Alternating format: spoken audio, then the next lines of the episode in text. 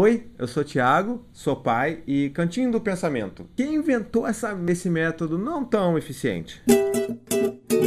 Sou autor do blog Paizinho Vírgula. Esse é o meu segundo vídeo, então Uhul! E hoje eu vou falar sobre um tema que é bastante polêmico. Talvez não tão polêmico quanto mamilos. Mamilos! Cantinho do pensamento. Bom, o maior medo de todos nós, pais e mães, é que os nossos filhos sejam desobedientes. Entra dentro do carro, seu seu pai! Birrentos mal educados, delinquentes e criminosos. Já matei, roubei, destruí. E no meio de toda essa confusão e esses medos que a gente tem, o que que nos vendem? Nos vendem esses pacotes, né, pré-fabricados de controle de comportamento de crianças. Se o nosso filho joga o brinquedo no chão, opa, cinco minutos no cantinho do pensamento. Se seu filho não quer tomar banho, o que, a gente pode fazer? Vamos chantagear o nosso filho com um pirulito. Porque chantagear é muito legal, né? E pirulito também faz, ó, hum, coisa muito boa pros dentes da criança. Seu filho que tá em pleno desfraude, faz cocô no chão sem querer, chama ele de cagão. Chama, que tem que aprender. Você é cagão, você não sabe cagar no lugar direito. Porque sabe como é que é, né? Eu sou duro, mas eu sou bacana também. Então, se o meu filho fizer o dever de casa, pô, vou botar uma estrelinha ali naquele quadro dele, porque, pô, quando ele tiver 10 estrelinhas, vai ganhar um saquinho de bola de gude. Se bem que hoje em dia as crianças estão nem aí pra bola de gude, né? Eu tô ficando velho. Se a criança comeu tudo, então, ah, agora sim você merece uma deliciosa sobremesa. Ah, mas se você conseguiu fazer cocô no pinico certinho, então peraí que eu vou te comprar um carrinho de brinquedo, porque você merece. E aí, então, se eu chegasse agora, falasse pra você que nada disso funciona a longo prazo. Peraí, peraí, peraí, peraí. Não fecha o vídeo que você vai entender, eu, eu prometo. Mas então o que, que eu faço com esses mau comportamentos todos, essas coisas que me tiram do sério? Bom, a gente tem que entender que é como se o mau comportamento fosse só a pontinha do iceberg. Embaixo dele tem um mundo de sentimentos e necessidades que, se a gente ataca só o comportamento, a gente não consegue tratar o que está embaixo, que é o mais importante, que é o que originou aquele comportamento. Vamos ver o cantinho do pensamento em detalhes. O que, que ele ensina? Ele ensina alguma coisa? Será que realmente a criança está lá né, durante 10 minutos sentada no cantinho olhando para a parede e vai ficar realmente refletindo do que ela fez? Tipo, hum,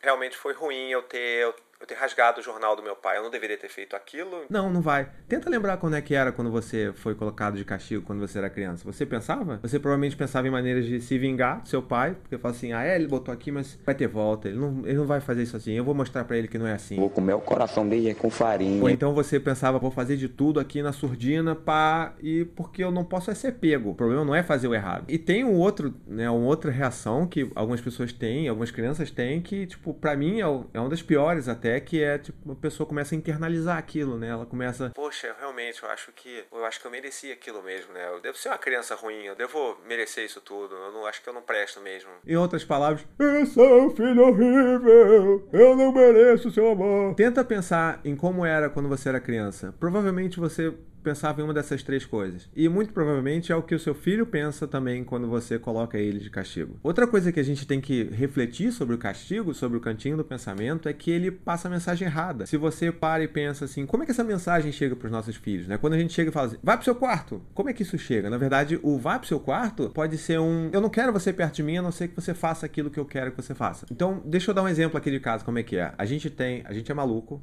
tá? Deixa eu deixar isso claro. A gente tem três gatos e duas crianças.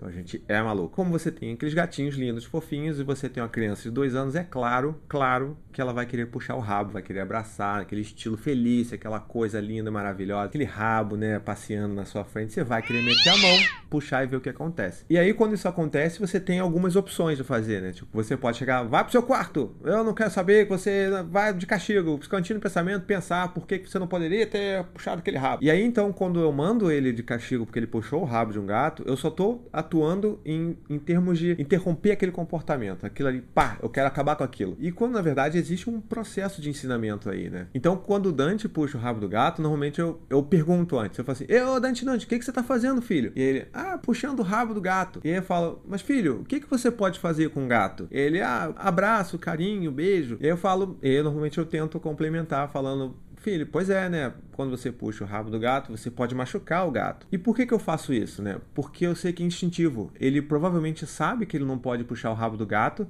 porque ele sabe que vai machucar, mas é muito mais forte que ele. Aquela vontade, aquela curiosidade de apertar e ver qual vai ser a reação, tanto do gato quanto a minha, é muito mais forte que qualquer outra coisa. Então por que, que o cantinho do pensamento não funciona? Porque ele não vai ajudar os nossos filhos a pensar em nada. Ele só vai interromper aquele comportamento naquela hora e logo depois vai voltar e vai voltar mais forte. Você sempre vai achar que você tem que ser mais punitivo e mais malvado do que você era antes e nunca vai pensar que é o próprio conceito de castigo que não funciona. Então, o que a gente pode fazer ao invés do cantinho do pensamento? Né? Além do exemplo do gato que eu dei nesse vídeo, existem outras muitas ferramentas dentro da disciplina positiva que eu prometo que eu vou estar falando bastante aqui no, no nosso canal e a gente vai tentar abrir bastante esse canal de comunicação entre a gente. Né?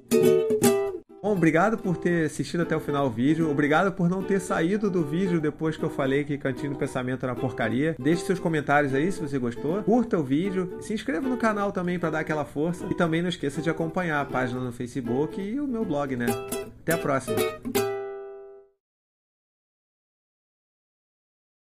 To the 25 senators who just voted against U.S. veterans and their families, you flip flopped, voted no on the Honoring Our Pact Act. You know it provides medical help to vets, makes amends to veteran families who lost children to recklessness.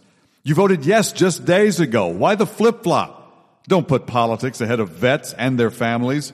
To everyone listening, contact your United States senators today. Demand they vote yes. Make the Honoring Our Pact Act law now. Paid for by SO.